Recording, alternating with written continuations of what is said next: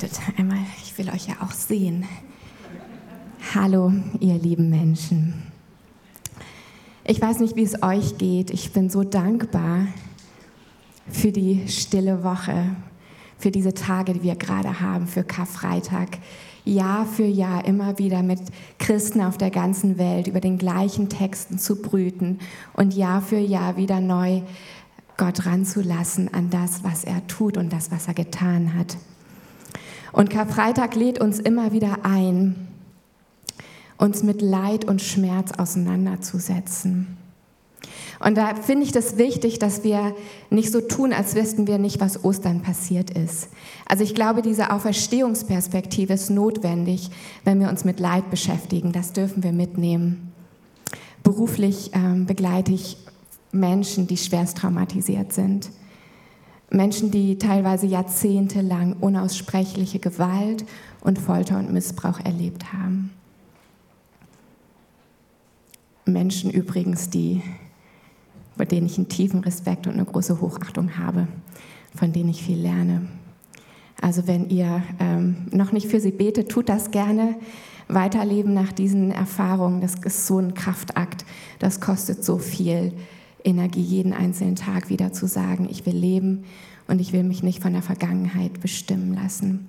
Und deshalb, Sie können jede Portion Frieden und Kraft gebrauchen. Ähm, danke an alle, die damit an Sie denken.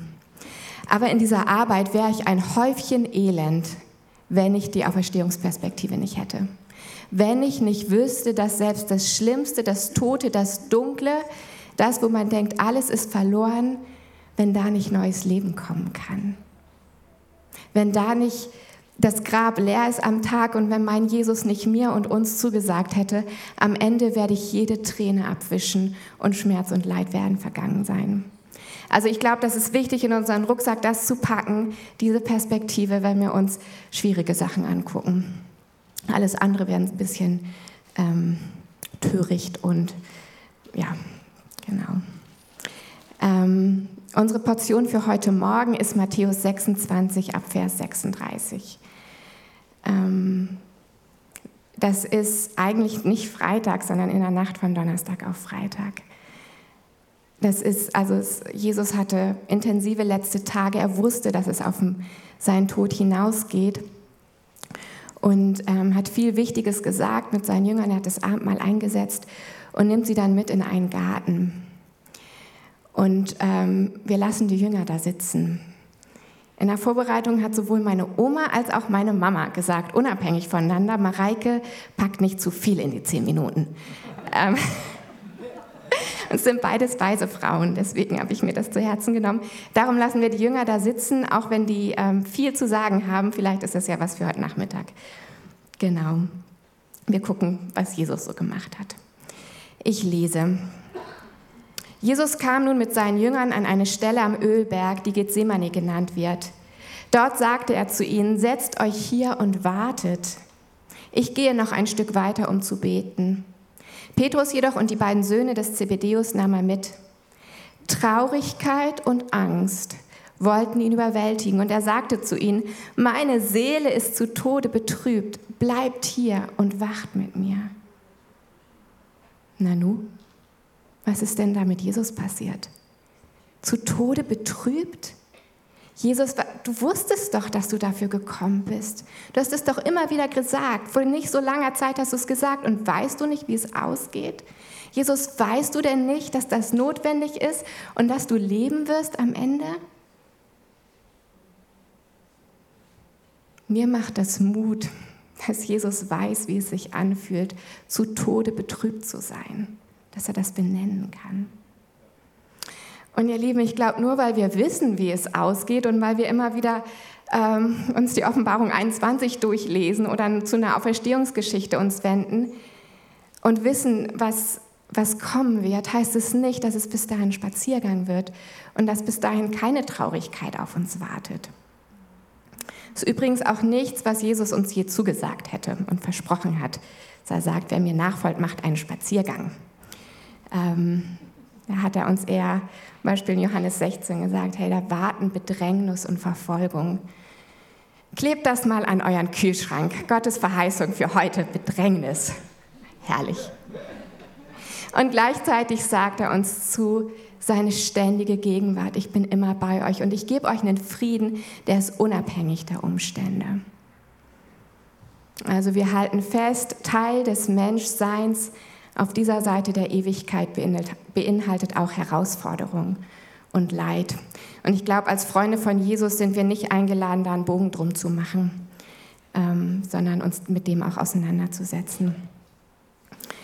Genau, das, was besonders ist, nicht, dass das da ist, sondern wie geht Jesus damit um. Wir lesen nochmal den nächsten Vers. Er selbst, Jesus, ging noch ein paar Schritte weiter, warf sich zu Boden mit dem Gesicht zur Erde und betete. Mein Vater, wenn es möglich ist, lass diesen bitteren Kelch an mir vorübergehen, aber nicht wie ich will, sondern wie du willst. Jesu Herzensreflex, als er mit tiefer Traurigkeit konfrontiert war, war Ehrlichkeit vor dem Vater. Was ist dein Herzensreflex, dein Autopilot, wenn du traurig bist und wenn du Angst hast? Ich glaube, dass Jesus das tun konnte, dass er sich so an den Vater direkt wenden konnte, hängt damit zusammen, dass er ein perfektes Bild von seinem Vater hat. Das war ein richtiges Gottesbild, was er hat. Da waren keine falschen Filter vor, nichts, wo, wo Menschen ihm ein anderes Bild vermittelt haben, sondern er wusste genau, wie sein Vater ist. Und deswegen ist in Ehrlichkeit vor ihn gekommen. Und ich glaube, je besser wir Gott kennen, desto besser können wir ihm vertrauen. Das macht es leichter. Und dieses Vertrauen hat in Jesus dieses starke, starke Gebet begründet, was mein Leben gerettet hat. Nicht wie ich will, sondern wie du willst. Das, was er ausdrückt, ist, Gott, ich würde mir was anderes wünschen. Ich habe eine andere Vorstellung davon. Aber weil ich weiß, wie gut du bist und dass du den größeren Überblick hast, vertraue ich mich dir an. Und ich würde nicht stehen, wenn er das nicht gebetet und getan hätte. Wir dürfen ehrlich vor Gott kommen mit dem, was uns Angst macht, mit dem, was uns überfordert. Was ist das in deinem Leben? Ist das eine Krankheit? Eine Diagnose, die irgendwie so über dir kreist? Ist es eine Situation in der Familie oder auf der Arbeit, wo du einfach nicht weiterkommst? Ist es Kinderlosigkeit, noch ein Jahr ohne die erwartete Schwangerschaft? Oder bist du herausgefordert durch die Kinder, die du bekommen hast, dich irgendwie gut um sie zu kümmern? Vielleicht sind es Erinnerungen aus der Vergangenheit, die immer wieder kommen, wo du denkst, ich kann sie nicht mehr länger tragen. Vielleicht bist du auch zu Tode betrübt, wenn du an die Kriegsgebiete dieser Welt denkst oder an die Kinder, die in der Pornografie benutzt werden. Es gibt so manche Situationen, die mich immer wieder auf die Knie bringen und wo ich denke, nee, ich würde mir das anders vorstellen. Und das dürfen wir. Wir dürfen in Ehrlichkeit vor Gott sagen, sagen, es überfordert mich, bitte verändere. Und ich glaube, wenn wir das tun, dann können zwei Dinge passieren. Ähm, erstens, Gott tut Wunder. Er verändert. Wir haben das gerade vor zwei Wochen gehört, Daniels Freunde, Gott ist in den Feuerofen gekommen, er hat Wunder getan. Die ganze Bibel ist voll davon, die Kirchengeschichte. Und wenn ich hier jetzt mit einem leeren Buch durch die Reihen gehen würde, es würde schnell gefüllt werden. Mit Berichten, wo Gott eingegriffen hat und wo er Wunder getan hat. Es ist mein Glauben und das ist meine Erfahrung, dass Gott Wunder tut und verändert. Und gleichzeitig, und auch das ist wahr,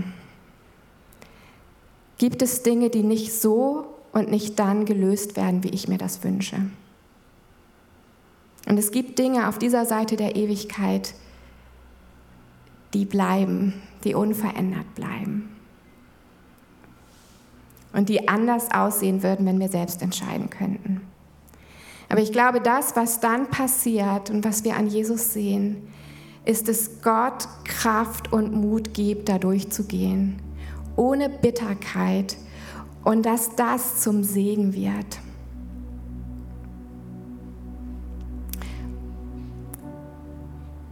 Und ich glaube, dass das, was, was da zwischen Jesus und seinem Vater im Garten passiert ist. Es hat die Geschichte für immer verändert. Und es hat ihm die Kraft gegeben, die, durch die nächsten Stunden zu gehen. Und ihm macht er ja noch ein bisschen weiter. Ehrlichkeit vor und Vertrautheit mit Gott setzen Mut und Stärkung frei. Auch heute noch. Und ich glaube, das ist nichts, was wir produzieren können oder machen können, sagen, ja, ich bin jetzt voller Frieden und voller Mut sondern das ist das Wunder, was in der Verbindung mit Gott passiert, in diesem Gebet. Und ich glaube, also es ist wichtig, dass wir füreinander beten, aber ich glaube, es gibt auch den Moment, wo wir selber vor Gott kommen und selber diesen Moment haben, ehrlich vor ihm zu stehen. Und es bleibt immer eine Einladung, das ist nie der Zwang. Und ich will uns ermutigen, Ehrlichkeit und Vertrautheit mit Gott zu unserem Herzensreflex zu machen. Und ich glaube, das fängt in kleinen Situationen an. Ich will euch ermutigen, echt ins Gespräch zu kommen mit euren Menschen um euch herum, mit euren Kleingruppen. Hey, was hilft dir im Alltag, auf Jesus zu gucken, dein Herz auf ihn auszurichten? Wisst ihr, zu dem Zeitpunkt, als Jesus das gebetet hatte, hatte er schon drei Jahrzehnte tägliche Intimität mit Gott hinter sich und davor eine Ewigkeit. Also es ist das, der Alltag, was irgendwie das Trainingsfeld ist für die großen Lebensentscheidungen. Also lasst uns da anfangen, wo wir heute sind. Und ich weiß nicht, wie es euch geht. Ich komme nicht mit so einem Riesenberg an Vertrauen zu Gott. Das, was ich bringe, passt meistens relativ gut in eine Hand. Aber damit kann er was machen. Yes. Jesus, unser Vorbild. Ich danke dir so sehr, Jesus, dass du uns gezeigt hast, wie wir mit Überforderung und Traurigkeit umgehen dürfen. Ich bin dir so, so dankbar, dass du nicht vor, vor Schmerz und Leid zurückgeschreckt bist. Und Gott, du siehst, was heute so in unseren Herzen ist, an welche Überforderung wir denken. Und ich will Mut freisetzen, in Ehrlichkeit vor dich zu kommen. Und Vater, wir vertrauen dir, dass du was Gutes daraus machst dass du Wunder tust und dass du auch das Wunder in uns tust, mit Frieden und mit Mut da durchzugehen. Danke, Jesus. Und mir erstmal einen schönen guten Morgen. Danke, Mareike, für den Input und die Vorlage. Ähm, ich möchte ein bisschen darüber sprechen, was warum Jesus betrübt war, was, was ihn dazu gebracht hat, betrübt zu sein in seinem Herzen und ähm, wie Jesus gebetet hatte, dass, dass dieser Kelch an ihm vorübergehen sollte und ich mich gefragt habe, ja, was war denn in dem Kelch drin? Und ich denke, dass Jesus da drin ja, die Sünde der Welt gesehen hat, alles Böse, was so in so einem Menschenherz drin sein kann. Ja, unsere Unzulänglichkeiten, unser Versagen und ja, einfach alles das Böse, was in so einem Menschen drin ist. Und ähm, ja, die Bibel sagt, dass ähm, die Sünde von Gott trennt. Und Jesus wusste, in dem Moment, wenn er diesen Kelch auf sich nimmt, äh, wird er von Gott getrennt sein. Jesus war 100% Mensch, deswegen konnte er das auch alles fühlen, aber er war auch 100% Gott und eigentlich hätte, ihn nichts, hätte nichts ihn umbringen können, weil er ist Gott. Und, aber in dem Moment, wo er meine und deine Schuld, unsere Schuld auf sich nahm, wurde er von Gott getrennt und er konnte den Tod am Kreuz sterben. Und ja, diesen Weg ist er gegangen. Er, er, er hat sich da nicht zurückgehalten und diesen Kelch für uns getrunken, dass, dass wir nicht mehr getrennt von Gott sein müssen. Wir haben jetzt die Möglichkeit, in Gottes Gegenwart zu kommen wie wir gehört haben, dass der, der, der Vorhang ist zerrissen und Gott ist herausgetreten. Er ist jetzt nicht mehr in dem einen Tempel, sondern Gott ist ja in, in uns gezogen. Er, er lebt in uns jetzt. Und ähm, ja, warum ist das so? Ähm, Gott ist ein heiliger Gott und er kannte seine Augen nicht vor der Sünde verschließen. Er, er, er kann das nicht einfach übersehen und sagen, ja gut, Schwamm drüber, lassen wir mal beiseite. Das, das geht nicht. Gott ist absolut heilig und ähm, äh, es musste dafür bezahlt werden. Und, und diese Bezahlung hat Jesus getan für uns. Er hat, er hat am Kreuz äh, das Lösegeld bezahlt und hat uns damit sozusagen losgekauft vor der Sünde. Die Bibel sagt, dass ähm, der Sünde Lohn ist der Tod. Und einer muss den Tod sterben. Und das war Jesus, der diesen Tod für uns am Kreuz gestorben ist, damit wir die Freiheit haben. Aber an, an diesem Kreuz ist, ist auch ähm, was anderes passiert. Und zwar es ist, äh, hat, ein, hat ein Tausch stattgefunden. Ähm, wenn wir ehrlich sind, dann tun wir alle Dinge, wo wir eigentlich genau wissen, dass sie nicht richtig sind. Auch wenn wir ja, uns bekehrt haben und Christen geworden sind, heißt es nicht, dass wir ähm, immer gottgefällig leben vielleicht und, und in uns will etwas kommen, wo wir sagen, jo, da habe ich mich ja, fehlverhalten. Und ähm, ich glaube, dass wir als Menschen, die Jesus in sich aufgenommen haben, bis, bis, bis zu unserem Abgang von dieser Welt immer ein Anrecht auf Vergebung unserer Schuld haben. Es, es, es ist grenzenlos, dass das, was Jesus getan hat. Sein, sein Blut hat einfach alles bezahlt. Es, es spielt keine Rolle, weil oft haben wir das Denken, dass wir ähm, die Erlösung empfangen haben von der Geburt bis zu unserer Wiedergeburt und jetzt sind wir Christen und jetzt sind wir neue Menschen und müssen uns auch dementsprechend verhalten. Aber ähm, ich glaube, dass, dass wir wirklich Vergebung für, für, für, für jeden Tag neu in, äh, in Anspruch nehmen können. Ähm, als Jesus starb, erwirkte er die, mm, die gerechte Grundlage, dass wir Erlösung finden. Also es, es, wenn wir das im Glauben annehmen können, dass das die, die gerechte Grundlage ist, dass wir frei sind und dass wir auch diese Freiheit annehmen können, denn, dann, dann sind wir gerecht, sagt Gott. Das ist der Tausch. Jesus hat unsere Sünde genommen, weil er, er zur Sünde wurde und hat uns die Gerechtigkeit gegeben, die wir brauchen, um Gott entgegenzutreten. Gott sagt, dass wir absolut gerecht sind und ähm, das, das, das können wir in Römer 10 lesen. Römer 10, Verse 9 und 10. Wenn das jetzt eingeblendet wird. Da, ja. Denn wenn du mit deinem Mund Jesus als den Herrn bekennst und deinem Herzen glaubst, dass Gott ihn aus den Toten auferweckt hat, so wirst du gerettet. Also ähm, unser Sprechen hat auch was mit unserer Errettung zu tun und äh, es kann in unser Herz fallen, das, was wir aussprechen. Denn mit dem Herzen glaubt man, um gerecht zu werden. Also was müssen wir glauben? Dass Jesus von den Toten auferstanden ist für dich. Wenn wir das glauben, sind wir gerecht, sagt die Bibel. Und ähm, auch wenn unser Handeln vielleicht das nicht manchmal immer zum Ausdruck bringt oder unsere Gedanken, wenn die, wenn die, wenn die nicht unbedingt immer göttlich sind und in all unseren Verfehlungen oder peinlichen Unzulänglichkeiten, ich weiß es nicht, was, was alles so in so einem Leben eines Menschen passiert, sagt die Bibel, du bist gerecht. Nur weil du glaubst, dass Jesus, Gottes Sohn, für dich am Kreuz gestorben ist und deine Schuld auf sich genommen hat. Das ist, das ist, das ist eigentlich ist das eine gute Nachricht. Also für mich ist das eine gute Nachricht, weil ähm, es ist ohne mein Zutun und alles, alles, was da passiert, gibt Jesus die Ehre. Alles, was da passiert, gibt Jesus die Ehre. Ähm, ich möchte das vielleicht noch mal ein bisschen verdeutlichen, ähm, wie Jesus zur Sünde wurde. Petrus sagt, dass ähm, ähm, Jesus keine Sünde tat. Der war so ein Machertyp, der hat gesagt, Jesus tat keine Sünde. Johannes sagt, in ihm war keine Sünde und ähm, Paulus sagt, äh, er, er kannte keine Sünde. Und wenn Jesus keine Sünde tat, in ihm keine Sünde war und er keine Sünde kannte, wie konnte er zur Sünde werden am Kreuz? Die Bibel sagt, dass er unsere Schuld, unsere Sünde auf sich nahm. Hat Jesus was Schlimmes gemacht? Hat er gesündigt? Hat eine Sünde getan? Nein, aber er wurde zur Sünde. Tust du gerechte Sachen, um gerecht zu werden?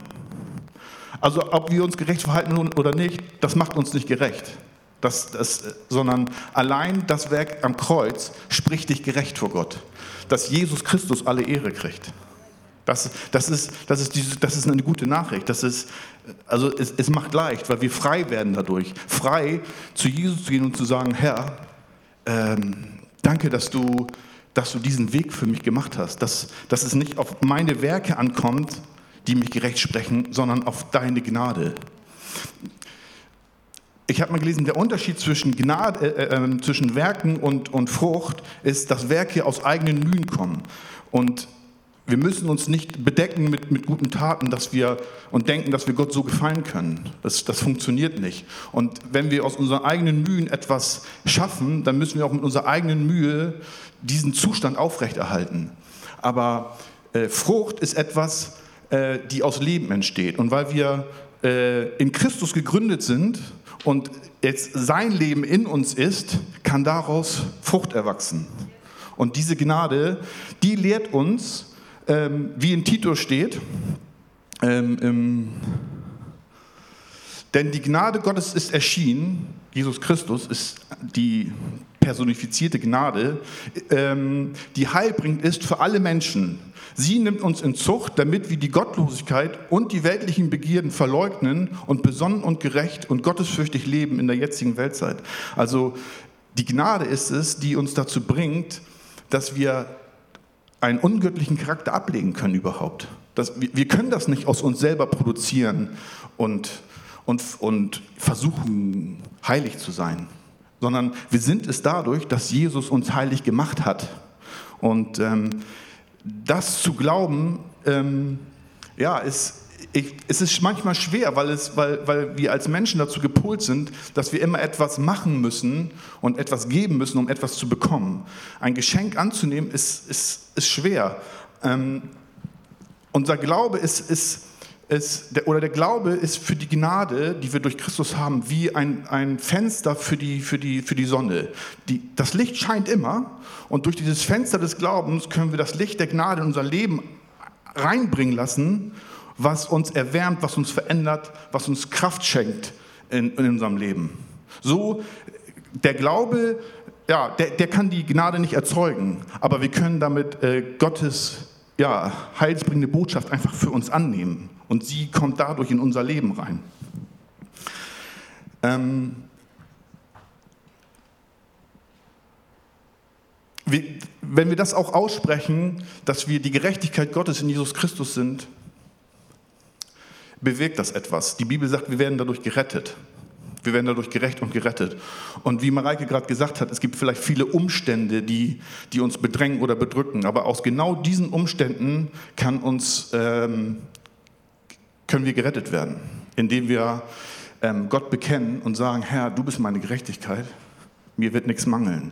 Herr, du bist meine Gerechtigkeit, dem Gerechten wird kein Unheil widerfahren, steht in der Bibel. Und ich glaube, dass wir, äh, wenn wir das aussprechen, dass das in uns Glauben auch ähm, neuen Glauben erzeugt, der dieses Fenster größer macht, um Gottes Gnade wiederum zu empfangen. Ähm, ich möchte mit einem Zeugnis aus meinem Leben schließen, wo Gott mir mit seiner Gnade begegnet ist.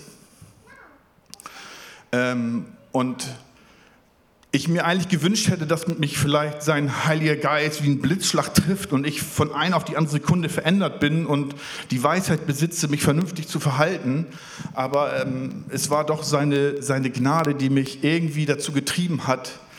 Und oder ich weiß es gar nicht, wie es passiert ist, aber ich glaube, dass es wie es in der Bibel steht, dass wir von Herrlichkeit zu Herrlichkeit verändert werden durch seinen Geist.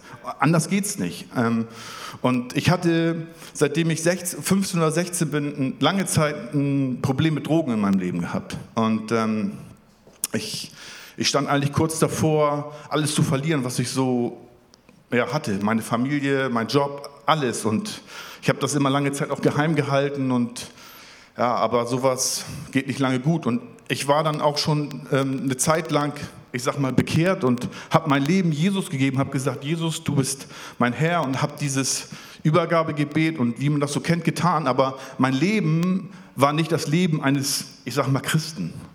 Und so, so hatte ich dieses hatte ich diese, diese, diese Bindung in meinem Leben lange Zeit noch gehabt, obwohl ich, sage ich mal, Christ war. Und ähm, ja, ich konnte mich aber nicht ändern. Es, es ging gar nicht. Und wie es dann dazu kam, das war, dass ich eines Tages unterwegs war. Ich, ich war mit dem Auto unterwegs und ähm,